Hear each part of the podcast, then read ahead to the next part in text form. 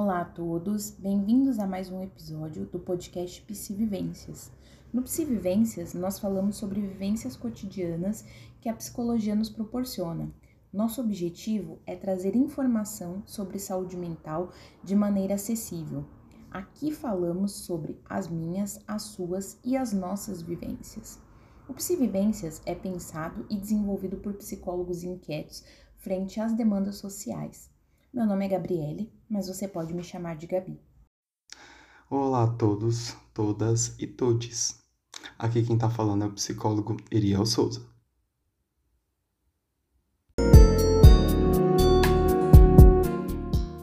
tarde, pessoal. Bem-vindos a mais um episódio de Psivivência. Agora na nossa segunda temporada, a gente buscou trazer aí temas bastante relevantes, cheio de conteúdos para vocês. Hoje a gente vai começar com uma temática bem polêmica que vem sendo bastante abordada nas redes sociais, nas sessões de terapia, entre amigos, que é o Big Brother. Né? E para isso a gente vai começar aqui com o Eriel trazendo algumas perspectivas de algumas situações que ele foi olhando durante o programa. Então vamos lá, Eri. Boa tarde, Gabi. Que saudade de gravar esse podcast, hein? Tudo bem. Bom, nós vamos falar hoje sobre temas, como você mesmo disse, que são extremamente relevantes e importantes. Na verdade, o Big Brother é um produto de cultura que é o que nós vivemos no dia a dia, essa temática que nós nos deparamos no dia a dia. Então, como que nós vamos nos organizar aqui? Nós vamos escolher alguns temas, né, algo, alguns, algumas situações que foram abordadas e discutir aqui. Um dos primeiros casos é a questão da Linda Quebrada com a Slow. E já de cara nós vemos demandas demanda extremamente complexa para a gente poder começar a falar. Bom, o caso da Linda Quebrada com a Slow, a Slow inúmeras vezes, se eu não me engano, acho que duas, três vezes, é, com pronomes errados, né? Falando, chamando, se referindo a, a Lin de ele e não de ela. Ali entrou, né, é, acredito, acredito eu que uma que com uma, uma, uma problemática e uma demanda bem bacana, que é de falar sobre o seu corpo. Né? O corpo de pessoas travestis nunca foram lidos como identidade. Né? Nunca, na realidade, foi uma possibilidade. Sim, mais uma, um pecado, uma subversão do que de fato uma identidade. Claro, eu estou fazendo um recorte aqui de, de uma leitura judaico-cristã, né, que sempre colocou esse corpo como um corpo subalternizado, marginalizado, desviante da lógica. Então, inúmeras vezes, né, chamando de ele, né, e não chamando de ela. E o que mais me, me deixa reflexível, Gabi, com essa demanda, é que sempre a pessoa que sofre é que tem que ser a pessoa a educar. Isso é muito complicado, porque uhum. a pessoa já passa por um processo é, de fragilidade, vulnerabilidade, e parece que tem certa obrigação de explicar e educar o que, que é uma pessoa travesti, né, o que é uma pessoa transexual, e foi muito o que aconteceu com ela, não só com a Slow, mas também com a Nayara, né, que pediu, ah, me ensina, me fala. Parece que as pessoas elas não conseguem partir de uma ideia é, de, de estudar, até porque nós somos um, um país de políticas performativas de gênero excludentes e violentas, mas também a gente precisa entender que nós somos um país aí, com a Glória Groove, com a Pablo Vittar, né? anos atrás a gente teve, é o que maravilha, mulher cis, né, que é, performava né? Porque na verdade drag queen é diferente de travesti. Uhum.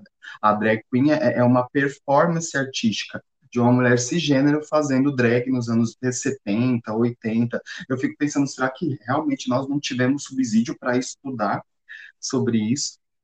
E, e, e, na história isso aparece, né? O corpo de, de pessoas transgêneros é, sempre foram corpos de objetos de estudo, né? De avaliação. Parece que nunca parece não, nunca foram corpos é, tidos como sujeitos, sabe? Subjetividade, identidade. E então isso é algo que a gente precisa refletir. Ela tatuou o, o pronome ela diante de alguns episódios que a mãe é, se referia a ele e ela colocou. E aí, já, já de cara, geralmente a gente faz indicação é, no final, mas não tem como fazer uma indicação no final, porque eu estou falando exatamente disso.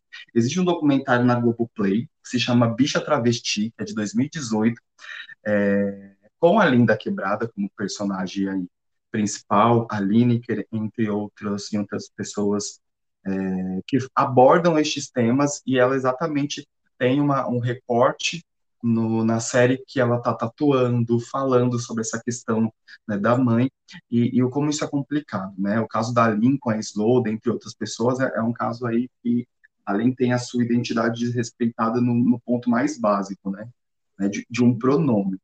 Então, é, Vale aí a indicação para quem quiser entender, pensar mais sobre o caso, até porque é, é, é um corpo que está aí no mundo para reivindicar, é um corpo que, é uma ferramenta política, né? E, e, ela fala muito isso na série, né? Se referindo à boneca terrorista de gênero. E, e, e é um recorte muito bacana da gente poder o quanto, né, eles são, são corpos, né, corpos travestis são corpos muito marginalizados, né, são sempre... Subalternizados, verdade. Que, que, vivem à margem, né, da sociedade e o quanto é, é uma experiência nova, né, ter uma participante como essa, mesmo já tendo outra, né, mas... Dez anos, né, depois.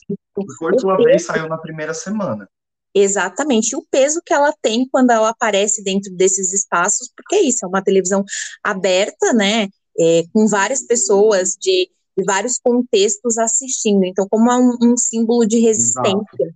Né, é um corpo periférico, né, um corpo periférico, um corpo preto que reivindica, né, um, uma, uma identidade, né, que nem precisava ser é, reivindicado, né? E, e, diferente desse, desse corpo, que é um corpo, como ela fala muito sobre ferramenta política, né, de termos no Big Brother, depois de 10 anos, que teve a Ariadna, que saiu na primeira semana, né, que, enfim. Então, é, é uma demanda extremamente é, importante da gente estudar. De, de não estudar, mas além de, de se informar, de viver, né, de, de, de ter uma, um, um cotidiano, uma prática de, de entender essas demandas e não esperar do outro que nos explique como se a gente estivesse só naquela posição, obviamente, os brancos de, de uma posição de privilégio de precisar ser ensinado. E aí outra, outro episódio foi com o Rodrigo, né? O Rodrigo não se referiu a, a, exatamente ali, mas estava em conversa com o Vini, é, que se referiu a Travé. E aí, já de cara, a Maria e o, e o Vini falaram, isso não foi bacana. E, e aí depois ele foi, conversou com a Aline, a Aline novamente psicoeducou, educou aquela pessoa que poderia e que tem informação, século XXI, internet.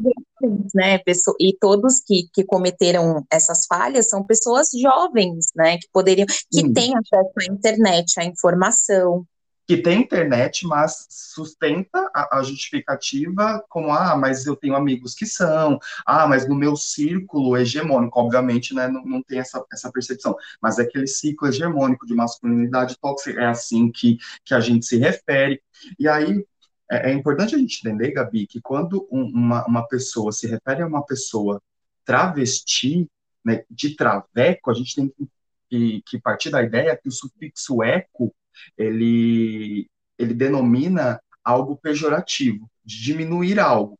Geralmente, se a gente prestar atenção, a gente fala, quando a gente quer diminuir algo, é, ah, aquela coisa furreca, ah, aquele cacareco, com o sufixo eco, que é algo sem valor, algo pejorativo, né? E, e a gente precisa entender o, peso que isso tem, né? A travesti, é, é, é ligada muitas vezes à, à, demanda de prostituição. A gente precisa entender que a história dessa subjetividade, a história desse corpo, é um corpo de, de vivência de exclusões, de rejeições, e muitas vezes fica aí à mercê de trabalhos né, é, subalternizados, porque o seu lugar social político é marginalizado. E aí o cara vai lá, fala com ela, olha, olha Lin, né, não foi minha intenção, é que na rodinha dos meus amigos a gente fala desse jeito, e aí ela fala para ele, você, você falando traveco, você não entende o quanto isso é ofensivo? né? E, e eu acho tão lamentável, né? É o que a gente vive, mas da pessoa ter que explicar, né? Ter que sanar essa dúvida, como você mesmo aqui citou, Gabi, são pessoas jovens, com a, a majoritariamente brancos, classe média alta, que precisam ser ensinados com todo o aparato de aparato e estrutura de informação que a gente tem, né? Muito, muito louco isso. Muito louco. E, e o quanto, né, durante esse durante essas semanas de Big Brother, a gente tem percebido o quanto ali, dentro daquele espaço, é, é um recorte do que acontece aqui fora, né? Um recorte da nossa sociedade. Algo que acontece todos os dias, né? Todos e, os dias. Fora que, né, ali as pessoas elas estão expostas às câmeras 24 horas e elas estão conscientes disso. Então, quando, né, elas se veem nesse lugar de exposição, com certeza elas maneiram nas coisas que elas falam, na, nos pensamentos que elas têm e até nas ações. Imagina como isso não é fora, quando não se tem essas câmeras, é esse ao vivo o tempo todo. Exatamente, exatamente. E é, é como eu disse, é, é, um, é um produto de cultura que é o que a gente vive, é o que nós estamos vivenciando todos os dias, de pessoas né, negras, de pessoas com, com, corpos marginalizados que sofrem, que precisam aí ter. E aí, o mais curioso que agora me veio na memória é a Nayara falando: Nossa, mas assim, eu até quero aprender com você, mas você é tão agressiva quando você fala. Sim, Gente. aí você, você falando isso, você falando isso, eu lembrei da frase que, que a Lin, que a Lin disse ontem, né? Acho que, que ela fala exatamente sobre isso. Eu vou até, eu tenho aqui, é, ela fala assim, Oi? Para a Natália? Isso, que ela está conversando com a Natália e ela fala, né? Precisei usar da fúria para me manter em pé, porque se eu acreditasse em tudo que falavam sobre mim, eu não me manteria. Exatamente. Então, assim, tem como não? É, eu fico pensando quantas vezes a Nayara Azevedo teve que é, justificar, teve que educar uma pessoa sobre branquitude. Nem, nem teve, até porque branco nem precisa, por si só, estudar sobre branquitude, porque nunca foi um objeto de estudo, né? Sim, e o quanto a gente tem visto, né, essa coisa dos estereótipos durante todas essas semanas dentro do, do programa, né, e aí já, já pegando o gancho, né, o quanto a gente também entra dentro das questões raciais, o quanto os estereótipos, né, claro que a Lina é uma, uma mulher negra dentro desse espaço, claro que ela traz esse corpo, né, é, travesti para dentro do espaço, mas o quanto a gente vê ali constantemente situações de racismo, né? E uhum. um racismo que é completamente velado dentro daquele espaço.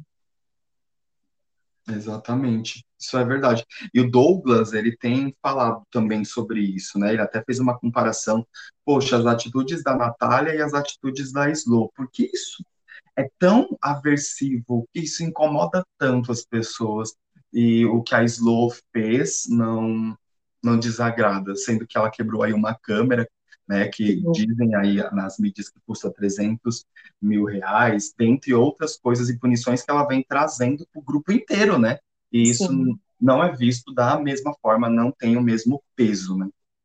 E uma das coisas, né, que eu tenho pensado bastante conforme eu vou assistindo, e confesso que tem sido muito difícil, inclusive, assistir. É um programa que é para a gente ficar é, alienado para ser um pouco mais divertido, mas não é a percepção que eu tenho tido.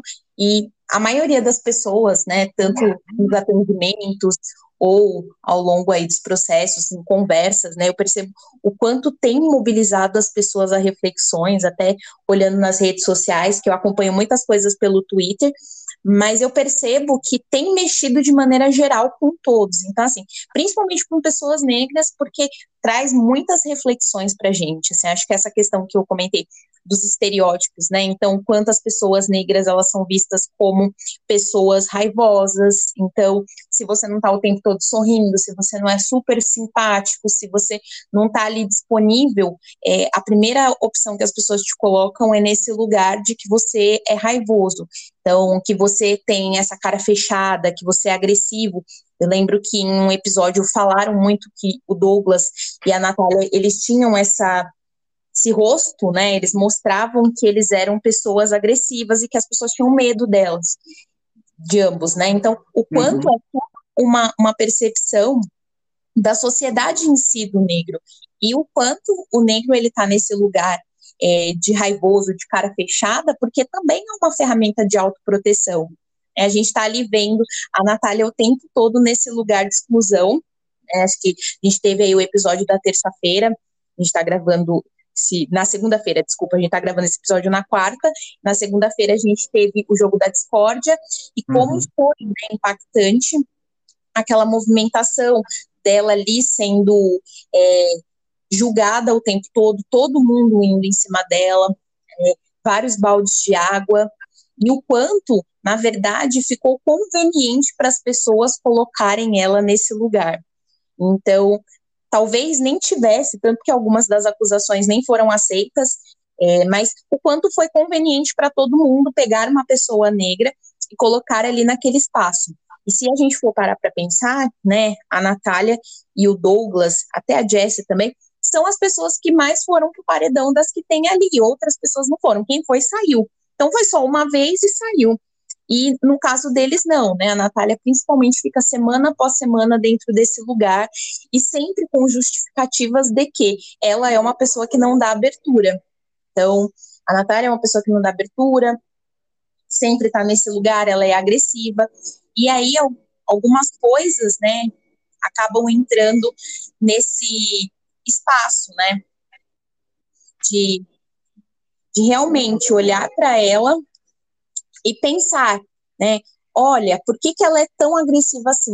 Excluindo o histórico dela, o histórico de vida, né? Até por, pela questão também do vitiligo. E uma das coisas que eu pensei foi, a Jade, a Natália e a Maria, elas têm a mesma idade praticamente, assim, diferença de um ou dois anos no máximo.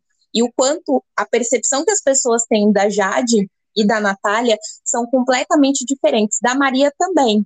Mas eu vejo que entre a Jade e a Natália, essa diferença ela é imensa, né? Uhum. Então, é, a Jade sempre nesse lugar de tudo bem, ela é muito jovem, né? Olha, ela tem esse pensamento, isso não só na casa, eu digo também isso fora, né? Nas redes sociais, na movimentação externa. E da Natália, não, todo mundo esperando essa coisa, porque espera-se muito uma fortaleza das pessoas negras. E se a gente for perceber, principalmente falando aí da segunda-feira no jogo da discórdia, o quanto realmente não só as pessoas esperam, mas como a gente também se coloca nesse lugar, porque a Natália não chorou. Né, assim, aquilo para mim foi muito marcante, porque como é que você passa por um, um lugar, parecia um, um fuzilamento, assim, todo mundo atirando nela, por todos os lados, até as pessoas com as quais ela confiava, inclusive, e ela estava nesse lugar de não chorar, ela ficou ali forte o tempo todo. Então, essa é a perspectiva que as pessoas negras têm. Todo mundo espera que elas fiquem dentro desse cenário, sempre muito fortes. Então, a idade não é nada para uma pessoa negra. E eu vou trazer outros exemplos, né, até inclusive fora do Big Brother, coisas, por exemplo, quando é, isso experiências, né? Quando as pessoas veem experimentos sociais, acontece muito isso.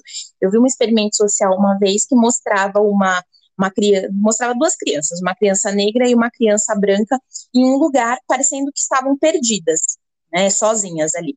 A criança negra, ela ficou horas até alguém ir lá e perguntar se ela estava perdida. E aí as atrizes, né, as duas menininhas, elas faziam a mesma cena, ficavam ali paradas com cara de perdida e a menina negra ficou horas até ser socorrida, alguém parar ali, perceber que ela estava ali. É, e aí o comentário das pessoas quando foram questionadas é: achei que ela morava aqui, achei que ela estava esperando alguém. O quanto esperavam essa maturidade. As menininhas deveriam ter ali 5, 6 anos no máximo. E o quanto as pessoas esperavam essa maturidade de, por exemplo, uma criança de 6 anos sozinha na rua, ok.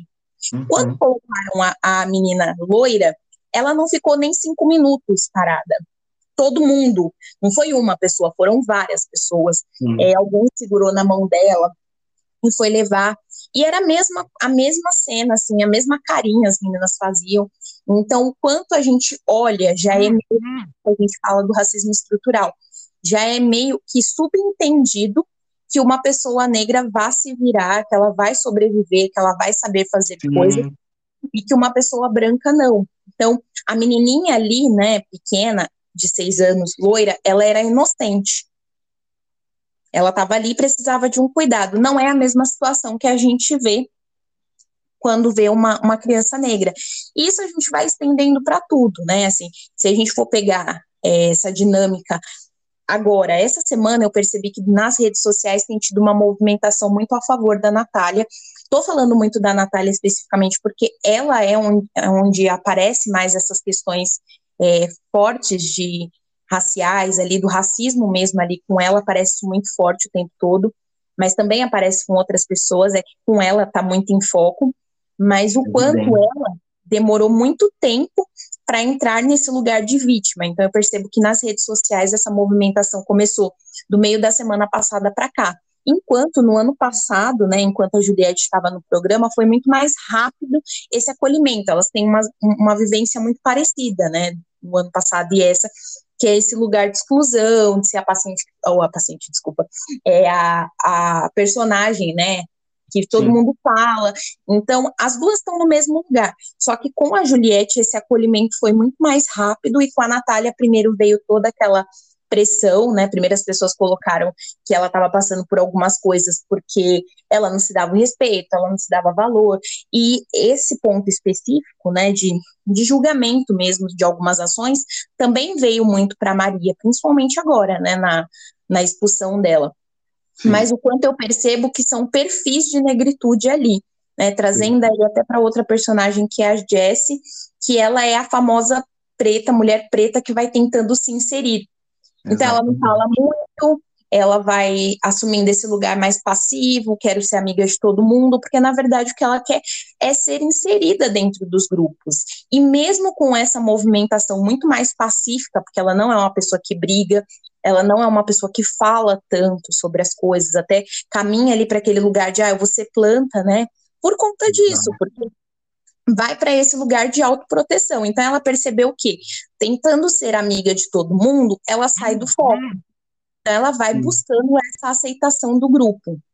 Né? E aí a gente também pode olhar duas dinâmicas diferentes. O quanto para um homem negro é de uma forma, que também não é fácil, e para uma mulher negra é uma outra vivência. Então, assim, os homens eles conseguiram se juntar e aí o Douglas ele tem um grupo que é muito fortalecido e fica muito bem ali, né? Então, ele está protegido dentro do grupo, mas quando ele sai desse grupo, ele é completamente atacado. Mas aí a gente também vê outra percepção do homem negro, que é o Paulo André, né? O PA ele entra ali como aquele preto padrão. Sim. Ele beira a branquitude. Né? Então, ele está ali dentro daquele espaço onde, olha, talvez a gente possa passar batido e esquecer que ele é negro, porque, olha, ele vai ficar com a menina branca, que é o padrão, né? O Paulo André, ele até fora, né? Ele também tem essa coisa, a mãe da filha dele também é uma mulher branca dentro de um padrão. Então, ele é aquele preto que vai tentando se adequar a esse padrão eurocêntrico. Então, ele passa batido. Ele é um negro, mas é um negro que está dentro de um padrão aceitável. O Douglas não. O Douglas já é um, um negro retinto, ele caminha para um outro espaço. Então, quando ele está dentro. Perfis, né? Como você disse, perfis diferentes, sim, né? Sim, com certeza. Quando ele está no. Isso acontece grupo também na questão LGBT, também, né? Dentro da casa, né? Sim quando ele está dentro do grupo dele, ele está salvo, mas quando ele sai, quando ele se expõe, né, aí entra dentro de, desses estereótipos. Então, ele, ah, ele é um negro agressivo, se ele fala, ele é mal educado. Eu lembro que nas primeiras semanas, uma das coisas que as pessoas falavam dele era isso. Me decepcionou. Nossa, achei que ele era uma pessoa e ele é outra, ele é super grosso, ele é arrogante. É esse estereótipo, né, do, do negro arrogante.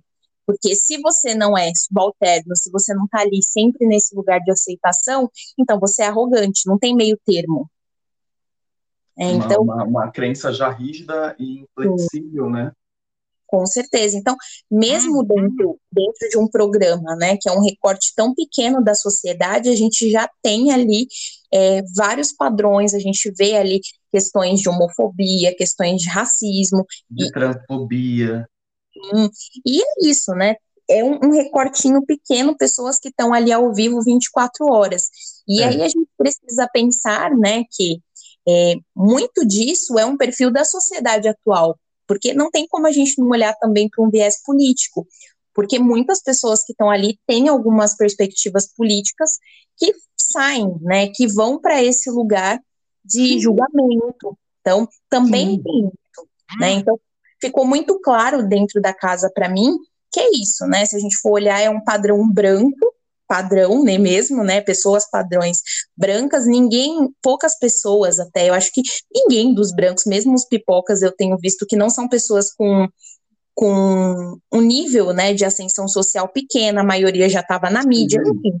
Sim, Então, e digo uma- mais, essa questão que você está trazendo dos perfis, é, ela tem essa demanda do recorte racial e sobre a questão LGBTQIA+, também.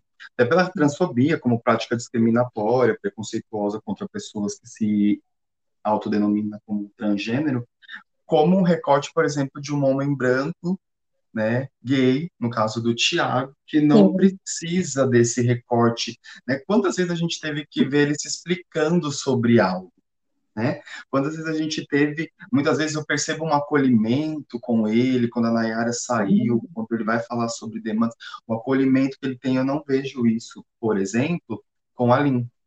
É, eu Não, vejo mais esse recorte de agressividade, tida como agressiva, da parte dela, como teve outras ocasiões que fizeram com ela. Então, assim, o Big Brother ele acaba sendo um produto de cultura que reflete a nossa sociedade de gênero no meio grau. E até, depois a gente vai colocar nas descrições, fazendo umas pesquisas aqui, eu encontrei um dossiê, dossiê de assassinatos e violência contra as travestis e transexuais brasileiras em 2020, né? É, é, é, é um, é um estudo da, da Bruna Benevides e da Sanoyora Nogueira, que eles fazem um recorte, Gabi, que no ano de 2020, 175 é, assassinatos de pessoas trans, travestis, transexuais, mulheres aconteceram, né, majoritariamente em São Paulo é, e na, no Sul, no Nordeste. Então, assim, o que eu estou querendo dizer com tudo isso? Que esse recorte desse, desse produto de cultura que a gente tem, que é o que reflete a sociedade, é, é nisso que levam a estes assassinatos. É a falta de conhecimento, é a falta de, de, de informação, né, que começam com violências aí muito veladas e decantam para um lugar de agressividade, de assassinato.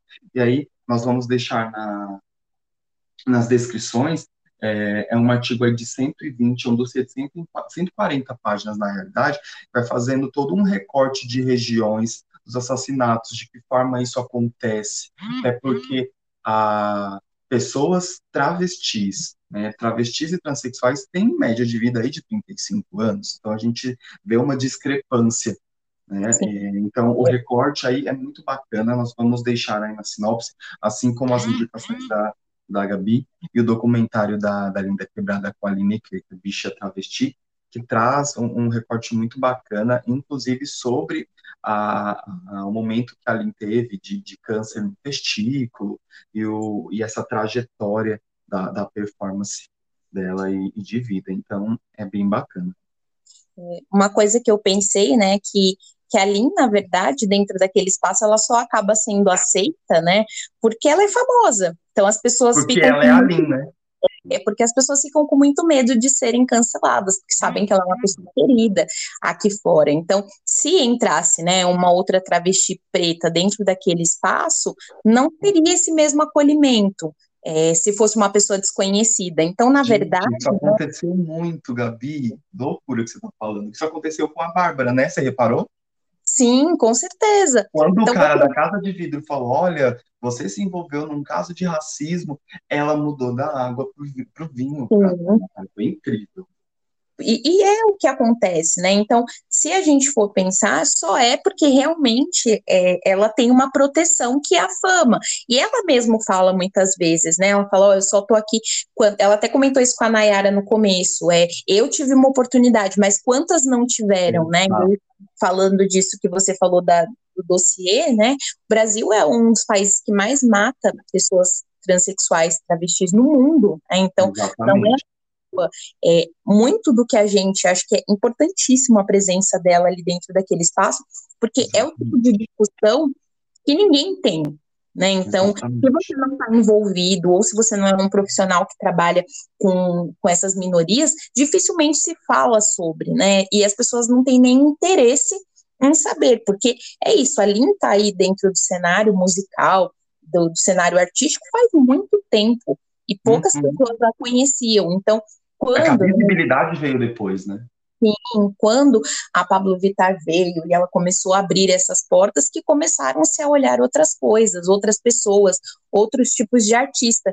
Né? Então, mesmo quando é, poucas, pouco se fala, né, então, sobre tudo isso.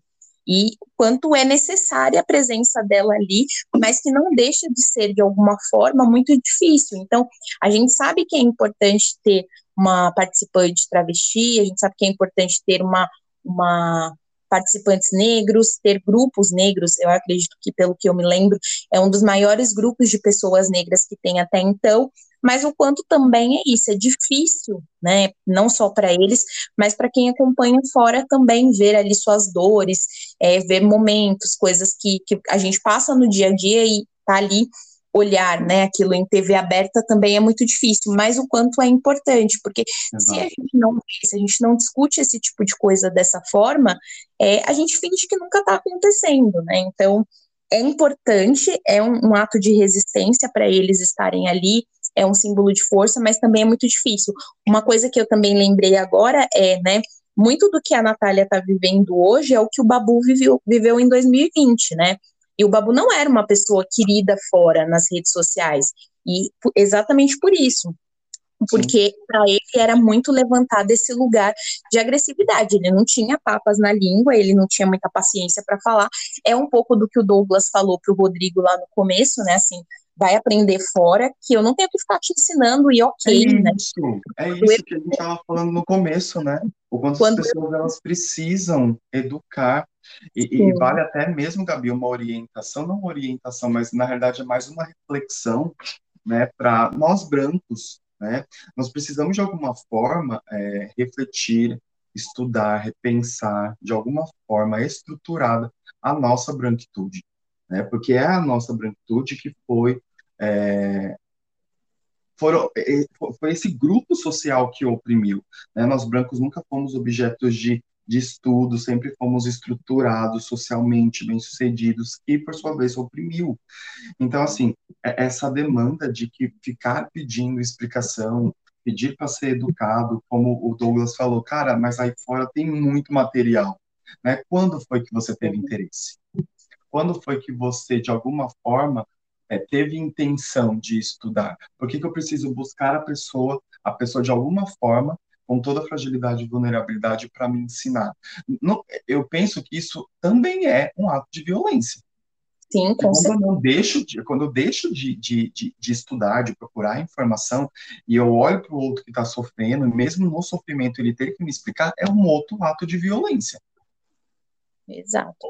É um ato de violência é, sem precedentes. Então, assim, nós precisamos sair desse, desse posicionamento de privilégio, de comodismo é, e, e, estudar, né? Já que a nossa, já que a nossa estrutura nunca foi é, discutida, não é discutida, a gente precisa ter esse movimento. Né? Racismo é, é o branco que precisa ir atrás da informação.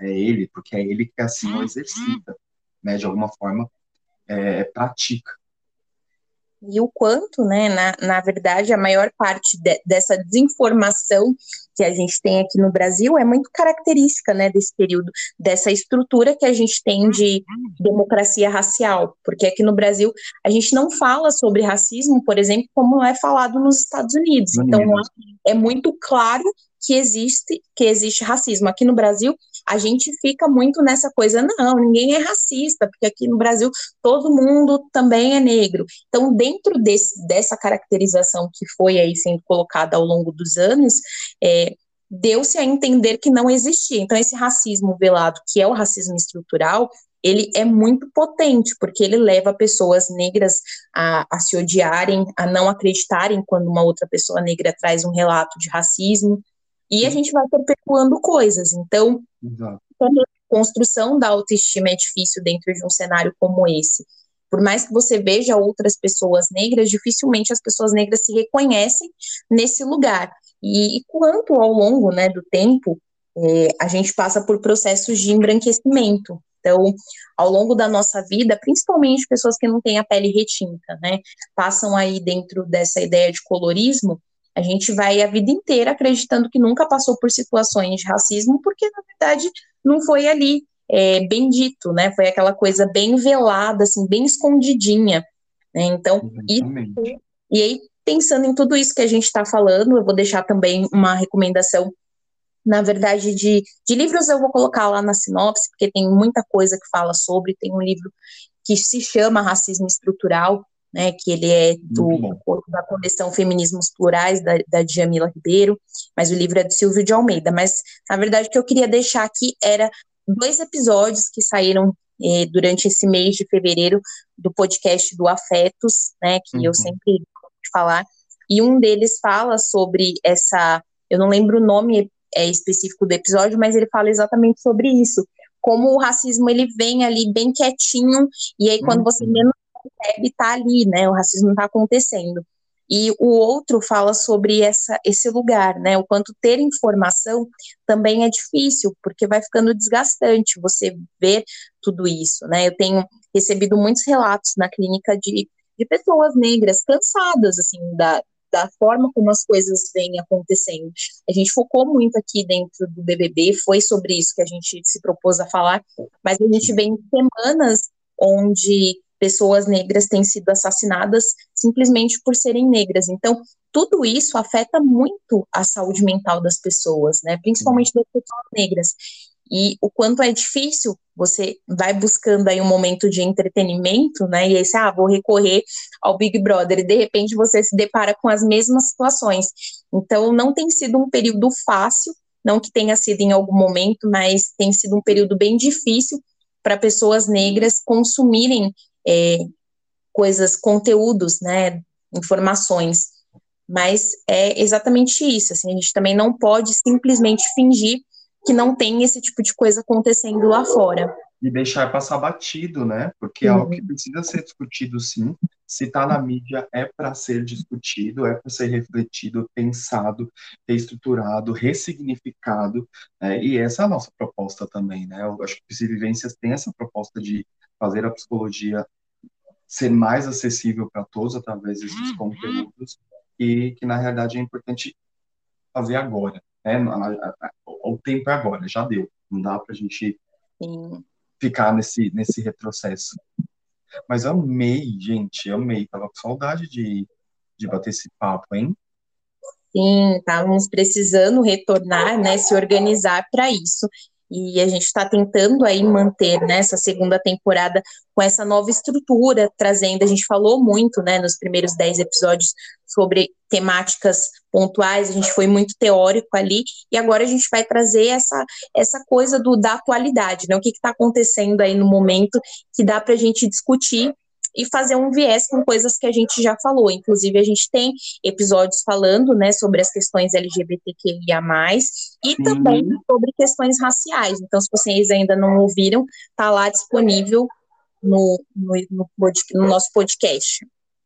Exatamente. Na realidade, assistam, na realidade, assistam não, ouçam todos, porque todos foi feito com muito carinho, é, com muito esmero e esperamos vocês lá.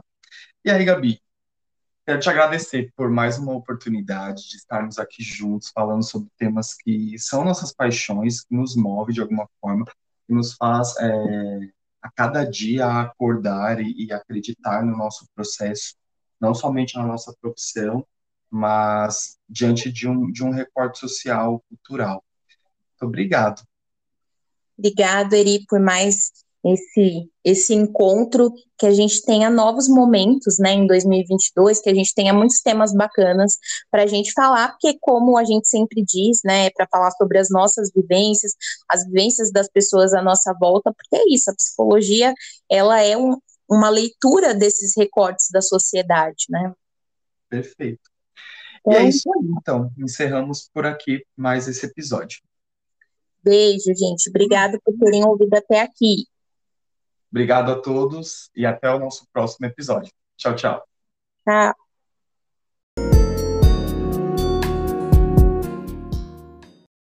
Lembrando que estamos no Instagram, eu, com um arroba psicóloga underline Gabriele e o Eriel no arroba erielpsi. E o podcast vai ser disponibilizado através das plataformas toda sexta-feira até o meio-dia.